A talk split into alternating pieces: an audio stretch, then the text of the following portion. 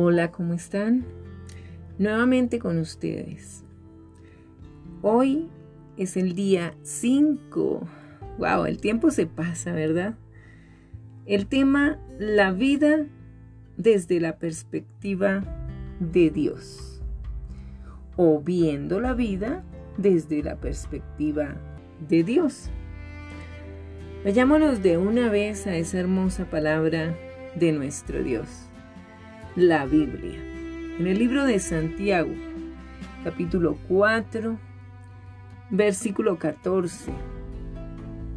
Cuando no sabéis lo que será mañana, porque ¿qué es vuestra vida?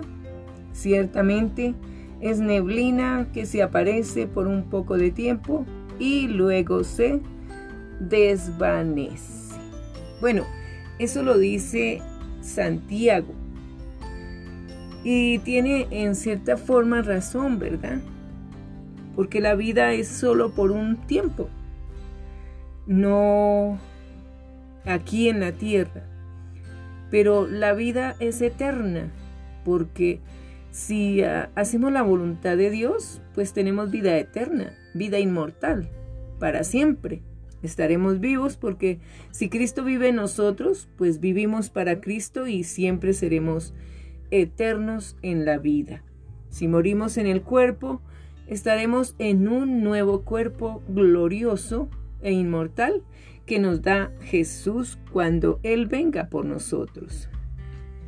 Entonces, eh, hay un comentario o un escrito de Anaís Nim.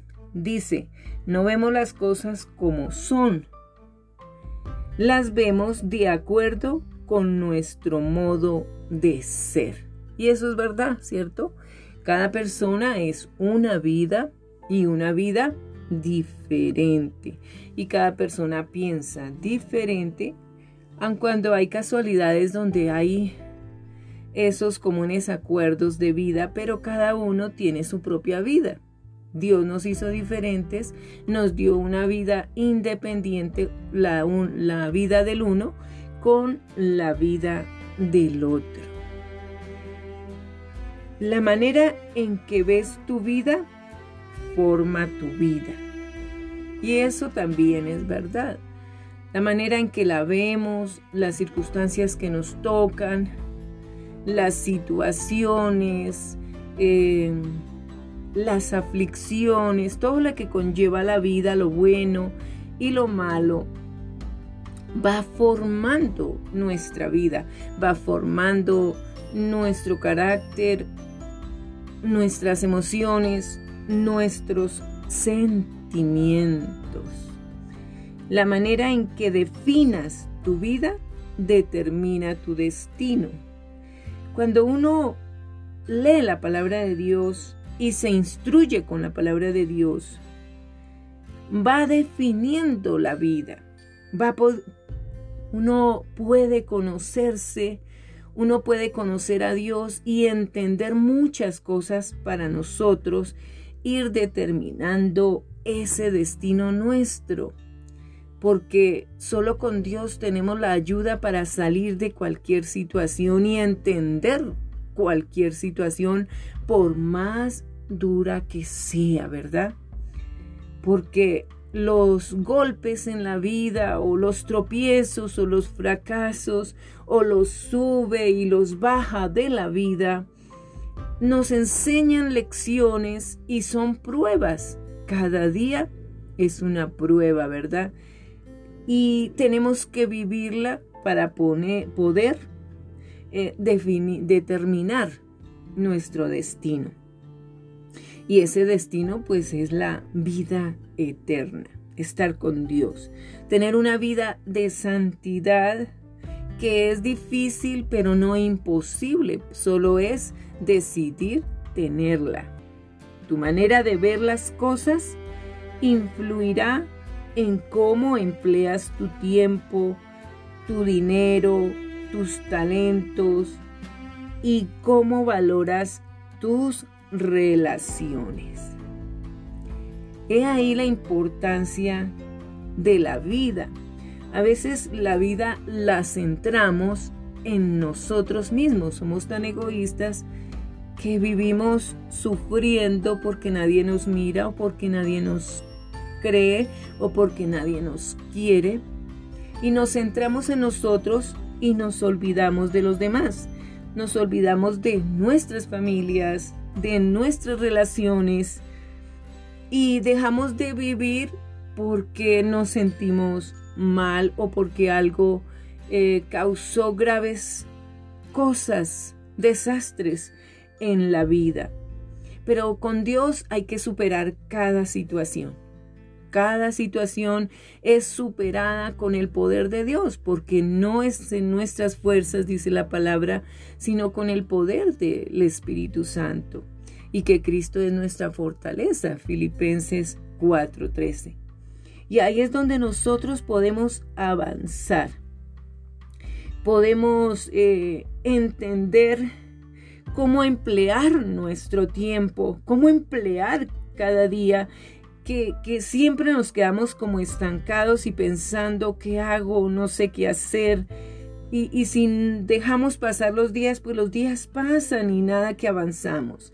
Algunos trabajan, eh, entregan toda su vida en el trabajo, eh, Dios nos ha dado talentos y y a, veces ni siquiera esos talentos los ponemos en práctica porque Dios nos puede dar talento en todo. Entonces hay que desarrollar los talentos.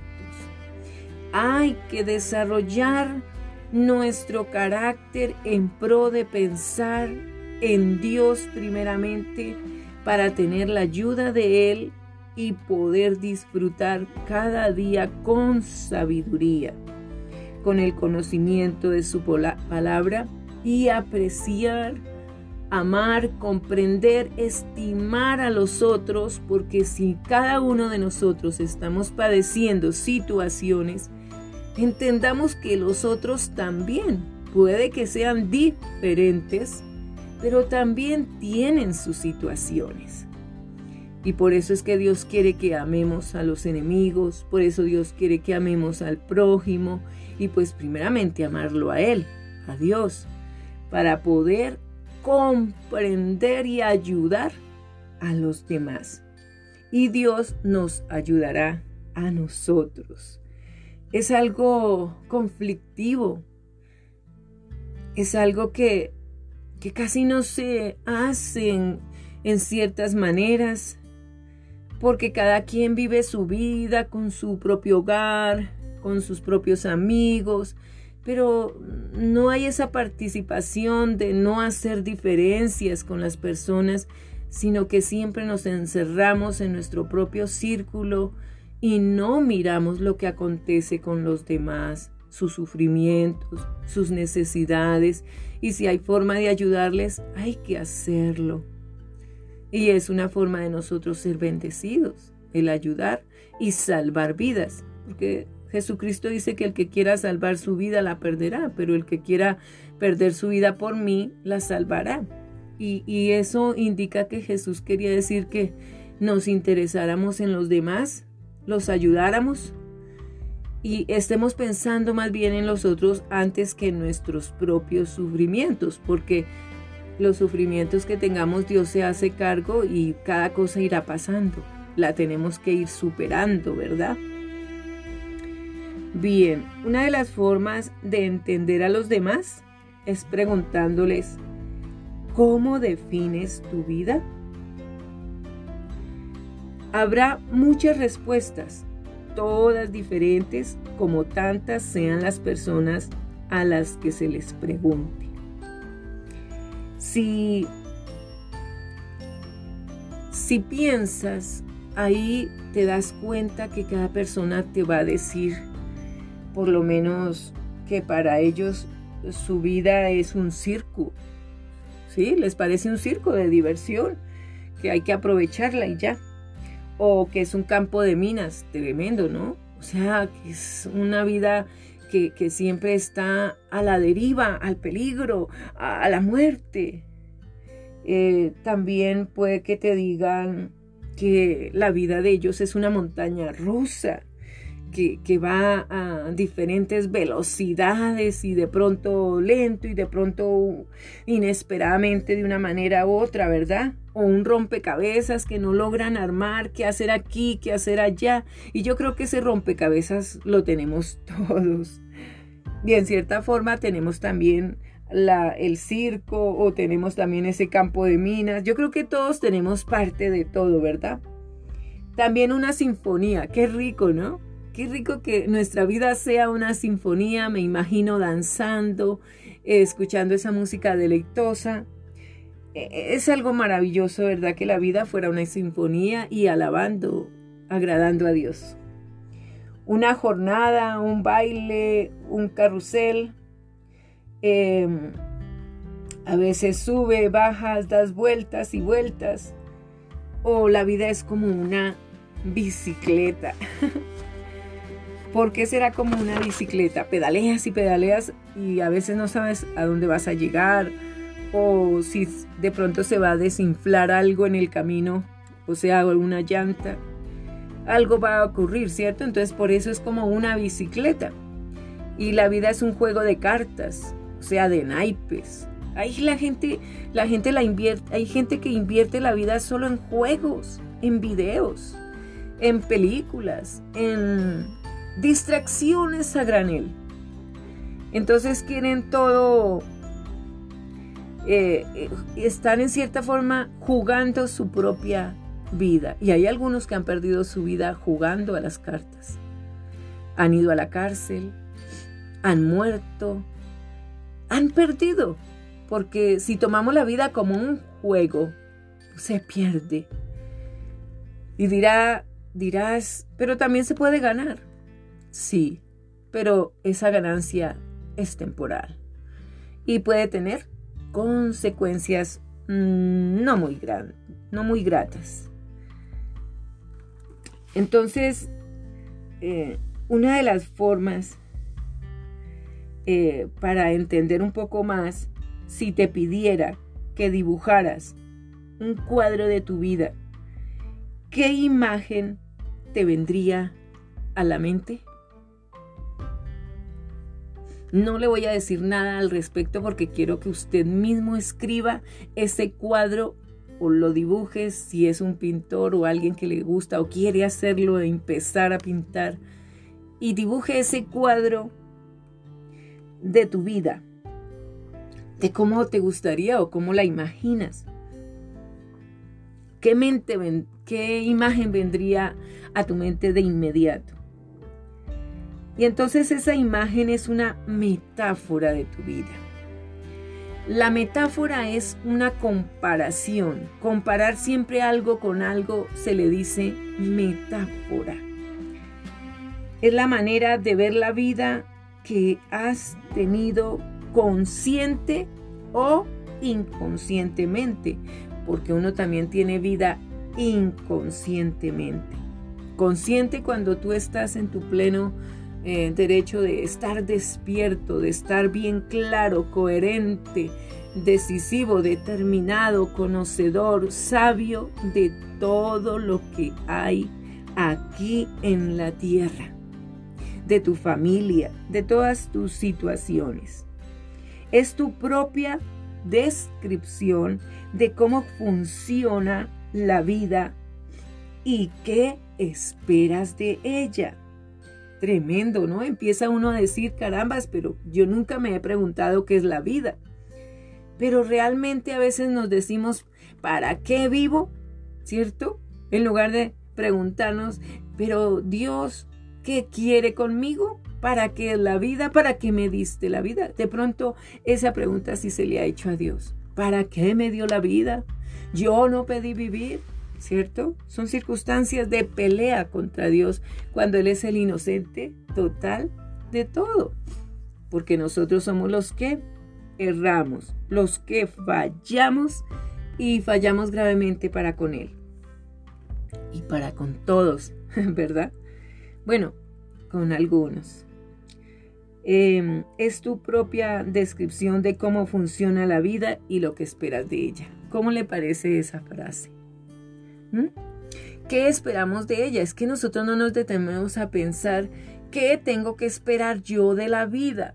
Ah, es cuestionable. Hay que pensarlo, hay que preguntarnos, hay que escribir qué es lo que yo deseo, qué es lo que espero, ir, ir realizándolo con la ayuda del Espíritu Santo. La gente expresa a menudo las, la perspectiva de sus vidas en la forma de vestir, las joyas, los automóviles, los peinados, los adhesivos en los parachoques e incluso los tatuajes. Usted ve que las personas toman formas, culturas de vida, tribus, ¿cierto? Costumbres. Y dicen, no es que yo nací así y así soy y así me quedo. Y eso no debe ser así, porque eso es uno colocar barreras y cerrarse a la banda. O sea, eso se llama rebeldía. Entonces, la mayoría de los jóvenes algunos niños y algunos grandes, eh, se revela uno contra Dios o contra la misma gente, imponiendo uno, eh, imponiéndose uno cosas en nuestra manera de vestir, de hablar, de, de vivir la vida, o sea, la cultura, las costumbres, de acuerdo a lo que nosotros queremos, no de acuerdo a la voluntad de Dios.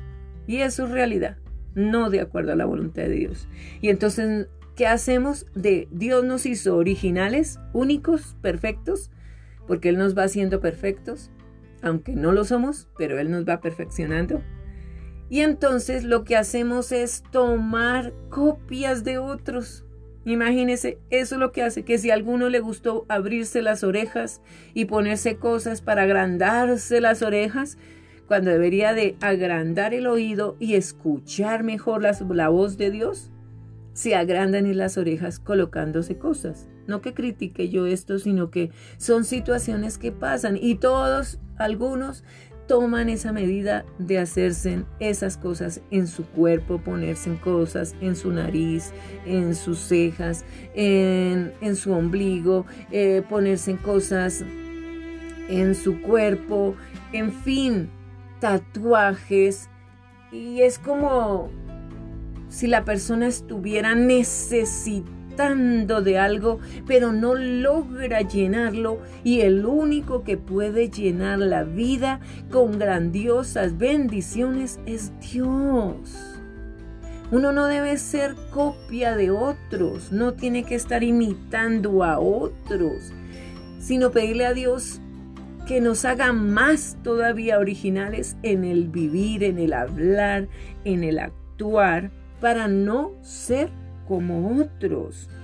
O lo mejor que uno tiene que tomar como ejemplo es a nuestro Señor Jesucristo. Él sí sería el mejor ejemplo a copiar y en el que casi nadie quiere hacer, porque dice, uy, no, sería una vida muy aburrida. No lo es. No lo es, porque Dios te va a sorprender. Dios dice que tiene cosas que no podemos imaginarnos, eso dice en su palabra, y que nos las va a dar, y así resplandeceremos. Entonces, ¿por qué copiar lo que otros hacen? ¿Por qué hacerle caso a otros? Porque esperan la aprobación de otros. Ay, no, es que así me parece chévere como te vistes. Ay, no, que es que tal. No, miremos qué es lo que dice Dios, cómo debemos vestirnos, cómo debemos eh, cuidar nuestro cuerpo. Dios quiere que en nuestro cuerpo no estemos haciendo cosas indebidas, porque somos templo de Él.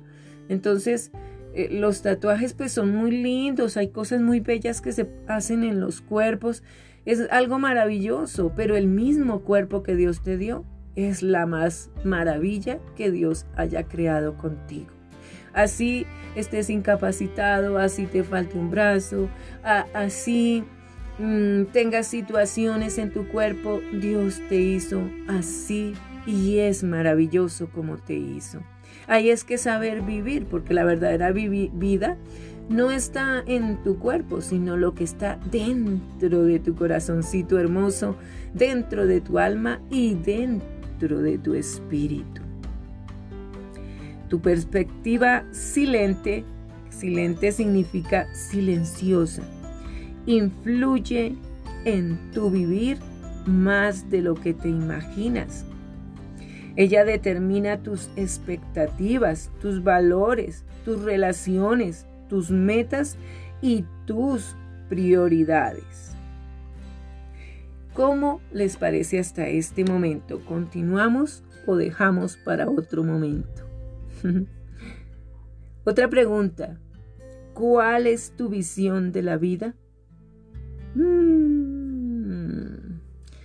Cada quien de pronto ha vivido sin pensar en visión, ¿verdad? Sino simplemente nació de, eh, a los nueve meses, comenzó a crecer y, mm, lo que se presentara, ¿cierto? No había visión de la vida. Es muy posible que bases tu vida en una imagen errónea, porque nos equivocamos, todos, todos podemos equivocarnos. Para poder cumplir los propósitos que Dios tiene para ti, tendrás que cuestionar la sabiduría común y sustituirla por enfoques bíblicos de la vida. Y es que es lo mejor. Y es realmente tan poderosa la palabra que nos transforma y transforma nuestra mente, nos renueva de, desde adentro, que es lo que necesitamos. Y hay que sacar aquello que realmente eh, no sirve a nuestras vidas y que son tradiciones, son cosas que, que no hay que darle valía. De pronto hay cosas que sí. No digo que no haya cosas que no valgan la pena, pero hay cosas que no tenemos que aferrarnos a ello, sino que tenemos que renunciar a ello para poder tener la vida con propósito como Dios quiere, o sea, de acuerdo a la perspectiva de Dios y no de acuerdo a mi perspectiva. Pero bueno, vayamos a la palabra de Dios. En el libro de Romanos, capítulo 12, versículo 2, se escucha, no os conforméis a este siglo, sino transformaos por medio de la renovación de vuestro entendimiento, para que comprobéis cuál sea la buena voluntad de Dios, agradable y perfecta. Este es un versículo rotundo, total y grandioso. No tenemos que conformarnos a este siglo sino dejar que Dios nos renueve nuestro entendimiento y así comprobar nosotros la buena voluntad de Dios que es agradable, agradable y perfecta. Si ve, aquí está la promesa de que si seguimos a Dios tendremos una vida agradable y perfecta aún con las circunstancias que hayan, porque Él está por nosotros. La Biblia nos ofrece tres enfoques o metáforas que nos enseñan qué es la vida desde la perspectiva de Dios. ¿Quiere usted escucharlas? Bien, primera, la vida es una prueba, un fideicomiso y una asignación temporal. Estas ideas son la base de una vida con propósito. La vida en la tierra es una prueba. Cada día dígame si no es una prueba el que tú decidas levantarte, el que tú decidas vivir, ¿cierto?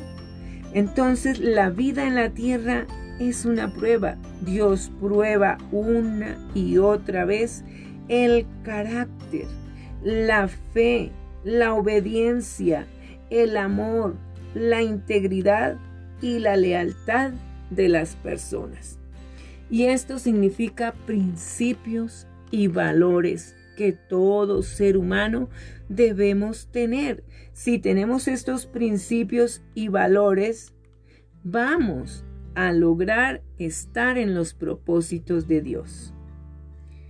Términos como tribulaciones, tentaciones y purificaciones se repiten más de 200 veces en la Biblia. La Biblia nos da un sinnúmero de ejemplos de personas que pasaron la prueba entre ellos y estos son como José, ¿se acuerdan de José? Que los hermanos lo echaron dentro de una cisterna y lo vendieron los propios hermanos. ¿Y qué me dicen de Ruth? Que perdió a su marido, y decidió irse a vivir con su suegra Noemí porque la amaba y decidió aceptar el Dios que tenía Noemí, que es el Dios que tenemos nosotros, y ella fue grandemente bendecida y Dios le dio el esposo apropiado para ella. Esther, una mujer normal entre toda la creación, Dios le dio como esposo un rey que no era creyente, pero que al verla a ella decidió creer en el Dios de Esther. Y Daniel, ah, qué maravilloso. Daniel, un hombre de fe, un hombre que decidió, propuso en su corazón no contaminarse con las cosas de este mundo. Por eso es bueno hacer el ayuno de Daniel.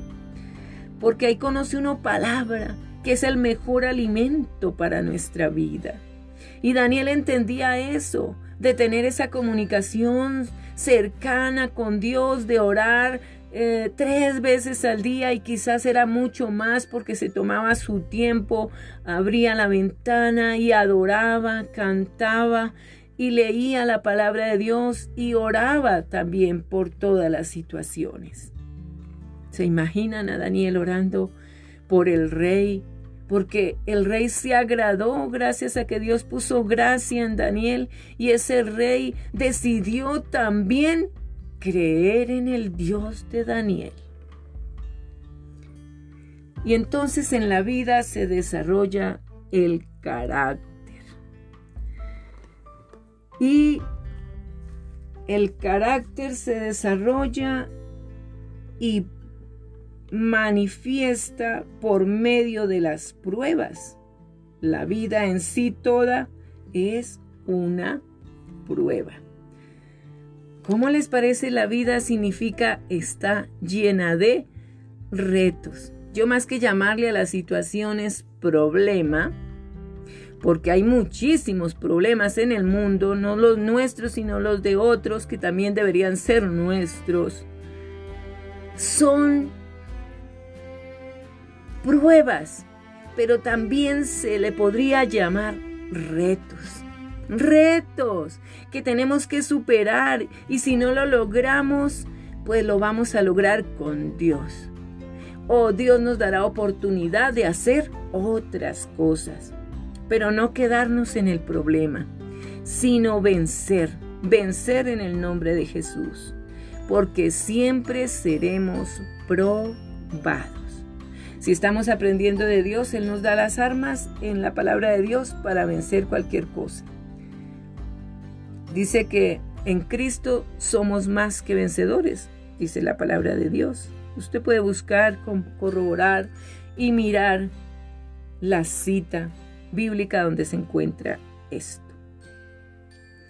Dios observa constantemente tu reacción con la gente, los problemas, los éxitos, los conflictos, la enfermedad, el desaliento e incluso el tiempo.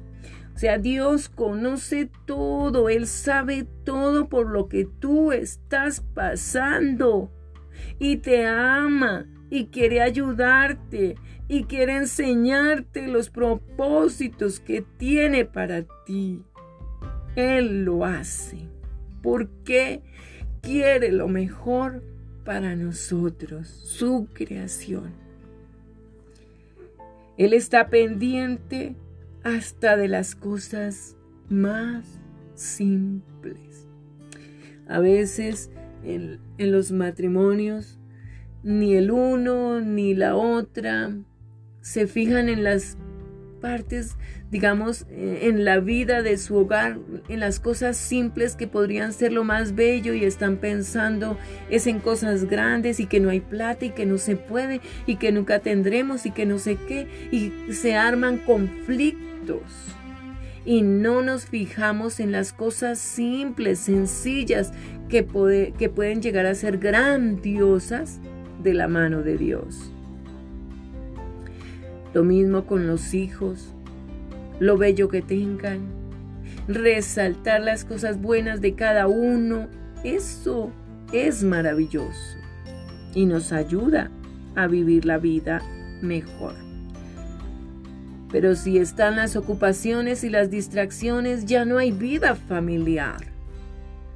Ya no hay ese contacto de escucharse los unos a los otros, de unirse para trabajar para las cosas de Dios, para vivir en qué se arma, qué ideas se arman, qué proyectos se, se construyen para llevar a cabo en unidad con otros. Es necesario eh, entender que no tenemos que entregar nuestra vida, ya sea las distracciones o entregar nuestra vida es que yo vivo es para trabajar y trabajar y trabajar. ¿Y lo demás qué? ¿Lo demás qué? ¿Qué ha pasado con lo demás? Hijo, tú sabes, estoy trabajando. Esposa, tú sabes, estoy trabajando. ¿Qué clase de situaciones tú vives? ¿Qué le está quitando el tiempo para tener una mejor relación con Dios? Sacar tiempo para el devocional, sacar tiempo para reunirse con la familia y alabar a Dios, ir a la congregación de sana doctrina. Serás probado mediante cambios drásticos, promesas retrasadas, pruebas difíciles, oraciones no contestadas, críticas inmerecidas e incluso tragedias sin sentido. Tremendo, ¿verdad? Todo esto tiene que pasar porque no estamos bien dentro de los propósitos de Dios. Cuando uno está dentro de los propósitos de Dios y Él es el que conduce nuestras vidas, las cosas van a ser diferentes y se pueden evitar muchas catástrofes en nuestras pruebas. Se pueden evitar muchos conflictos, muchas situaciones que nosotros como seres humanos por no buscar a Dios erramos y caemos en todas estas pruebas drásticas, en todas estas pruebas difíciles, en todas estas pruebas que dañan, destruyen vidas. Una prueba muy importante consiste en ver cómo actúas cuando no puedes sentir la presencia de Dios en tu vida. ¿Cómo actúas cuando no sientes la vida, la presencia de Dios? ¿Actuamos como querramos? Entonces, como Dios no está en nuestra vida, nos descarriamos y hacemos todo a nuestra manera. Y obligamos a otros a hacer las cosas a nuestra manera. Y no le pedimos a Dios la dirección sino que cada uno resuelve y decide lo que va a hacer. ¿Qué les parece cuando los hijos deciden abandonar a sus padres? Ah, no, es que yo ya voy a vivir mi propia vida. Oh, no quiero que nadie me mande, no quiero que nadie me prohíba. Y entonces ese es el pensamiento. Ah, yo me independizo porque así no tengo a mi mamá ahí todo el tiempo prohibiéndome y mandándome o a los padres. Ay, no, yo ya no quiero tener nada que ver con ellos. Cuando tú, Dios nos manda a los hijos honrar a los padres. Honra a tu padre y a tu madre porque es una promesa que te dará larga vida y grandes bendiciones. Y entonces los hijos no deben abandonar su casa, la casa de sus padres. Deben ayudarlos a ellos. Deben saber vivir en la casa de sus padres y ojalá más bien ayudar a mejorar, a comprar una casa nueva, a proveerles lo que necesitan. Pero saber vivir en familia, no independientemente y solitos, es que solitos tenemos que vivir. No es así. Dios no nos quiere solos, nos quiere en unidad, nos quiere en familia. A veces Dios se aleja intencionalmente y no sentimos su cercanía. Pero Dios siempre está, aun cuando usted no lo sienta, aun cuando usted no lo vea, porque nadie lo puede ver. Dios siempre está. Él está atento a lo más mínimo que tú estés haciendo, a lo más mínimo que tú no estés haciendo. Él está pendiente de todos, pero está en silencio. Está en silencio. A veces se deja oír. ¿Cuándo? Cuando leemos la palabra de Dios, ahí lo escuchamos. Y vayámonos a la palabra. Segunda de Crónicas, capítulo 32, versículo 31. Mas en lo referente a los mensajeros de los príncipes de Babilonia, que enviaron a él para saber del prodigio que había acontecido en el país, Dios lo dejó para probarle, para hacer conocer todo lo que estaba en su corazón. Pero ¿de quién estamos hablando aquí? Estamos hablando del rey Ezequías. Ezequías había disfrutado de una relación muy cercana con Dios pero en un momento crucial de su vida, el Señor se apartó de él para probar su carácter y revelar una debilidad a fin de prepararlo para una responsabilidad mayor. Entonces cuando de pronto nos sentimos a Dios, Dios quiere que lo busquemos que busquemos de su palabra, que le hablemos, que le digamos, Señor, te necesito, guíame en esto, ayúdame en esto.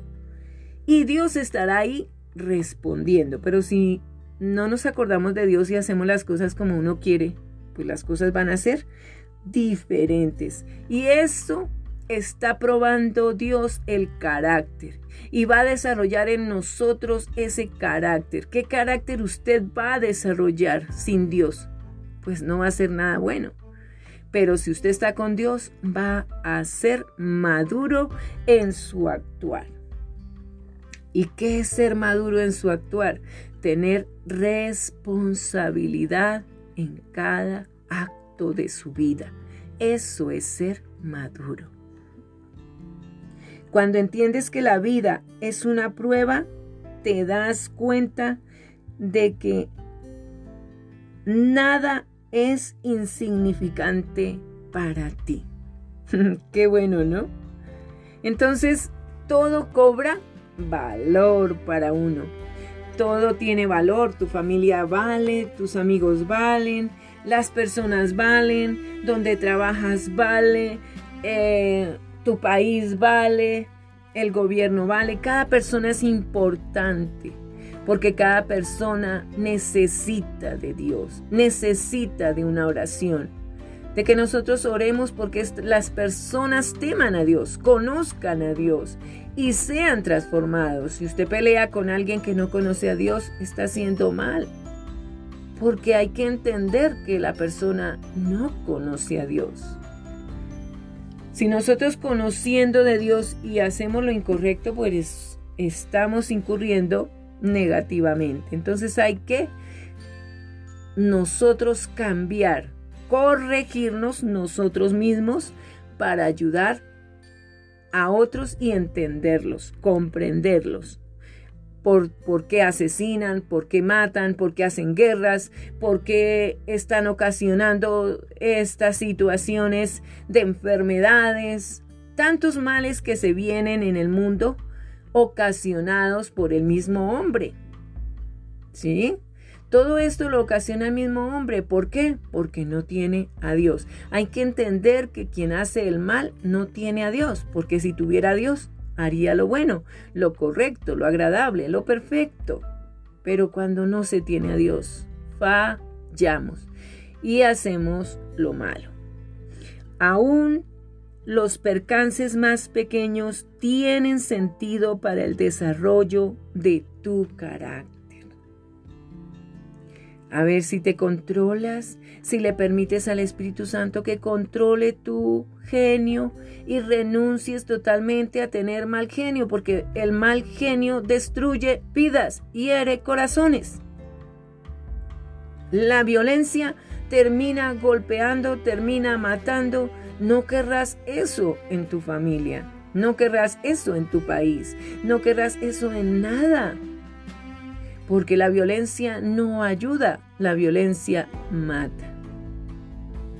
Cada día es importante y cada segundo es una oportunidad para hacer crecer y profundizar tu carácter, para demostrar amor y depender de Dios siempre.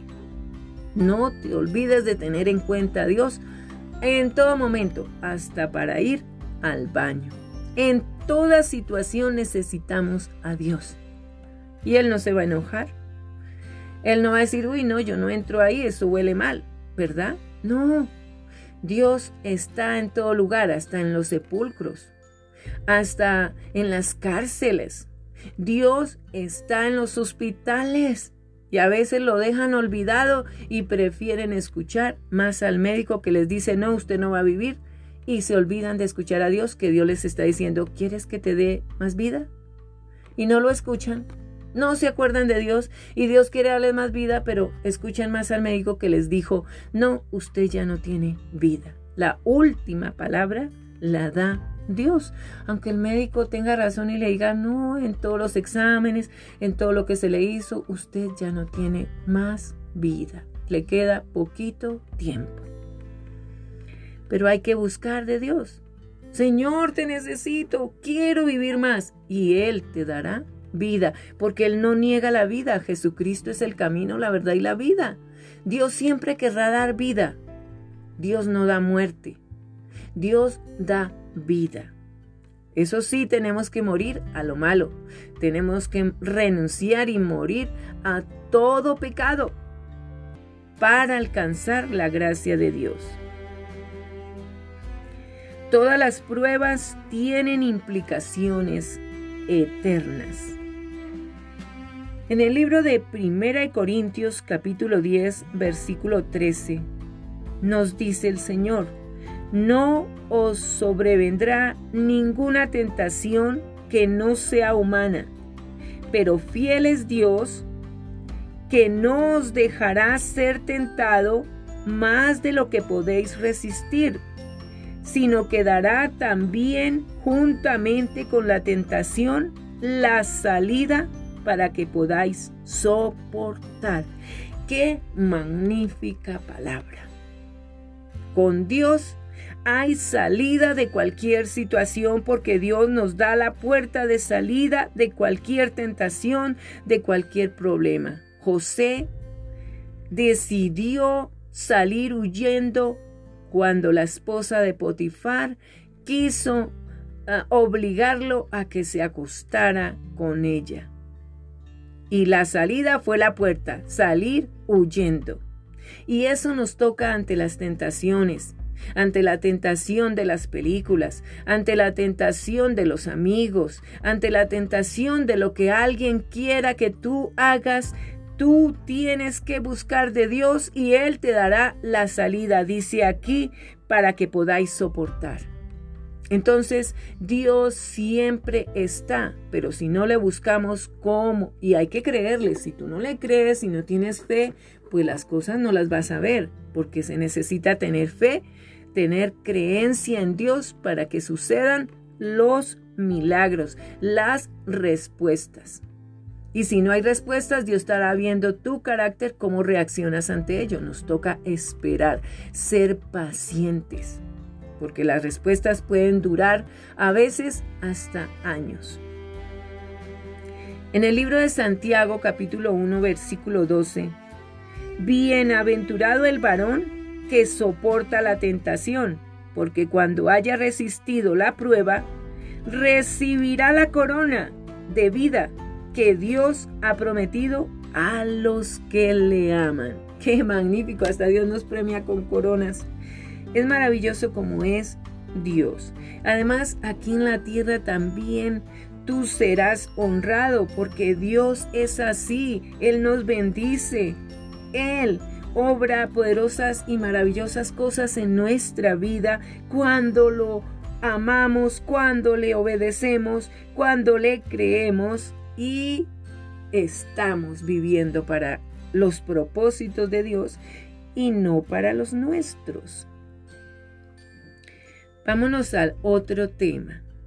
Y es que la vida en la tierra es un fideicomiso y una asignación temporal. Pero ¿qué es fideicomiso?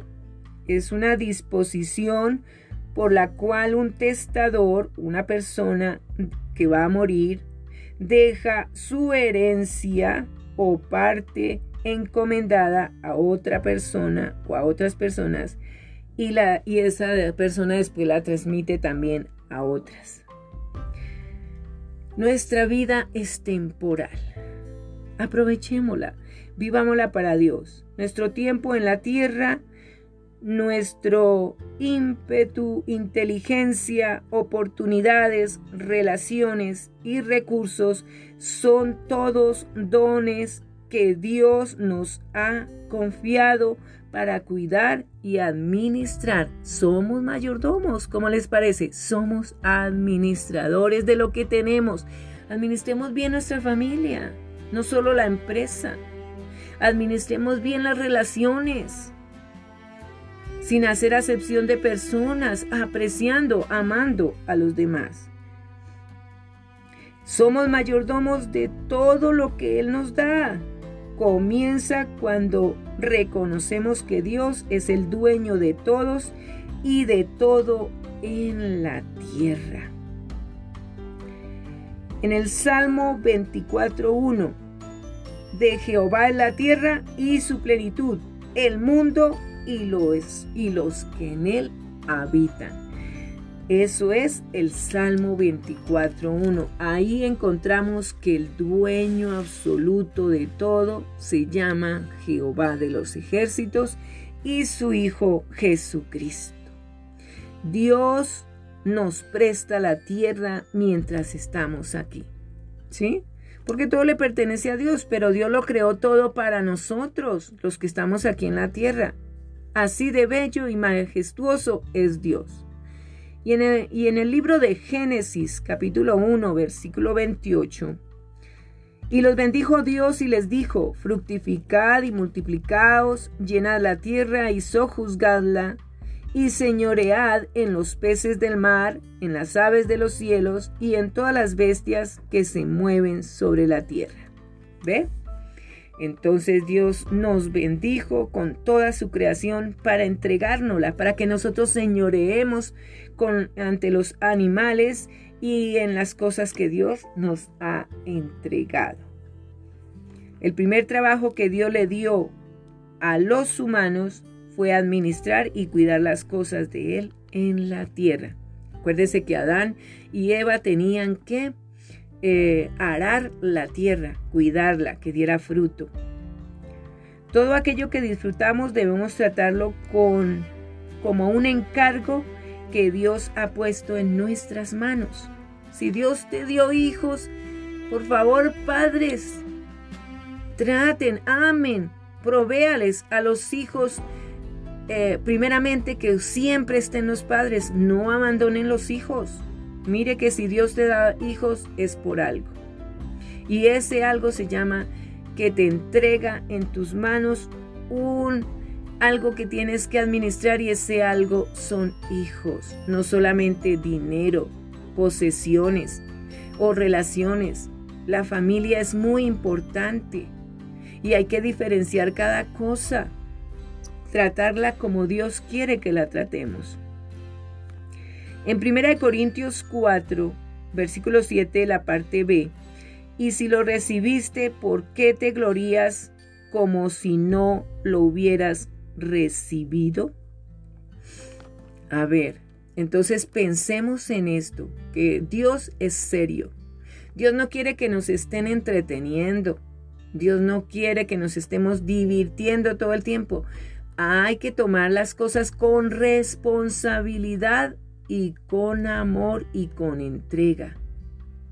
¿Sí? Pensando siempre lo mejor y buscando de Dios siempre.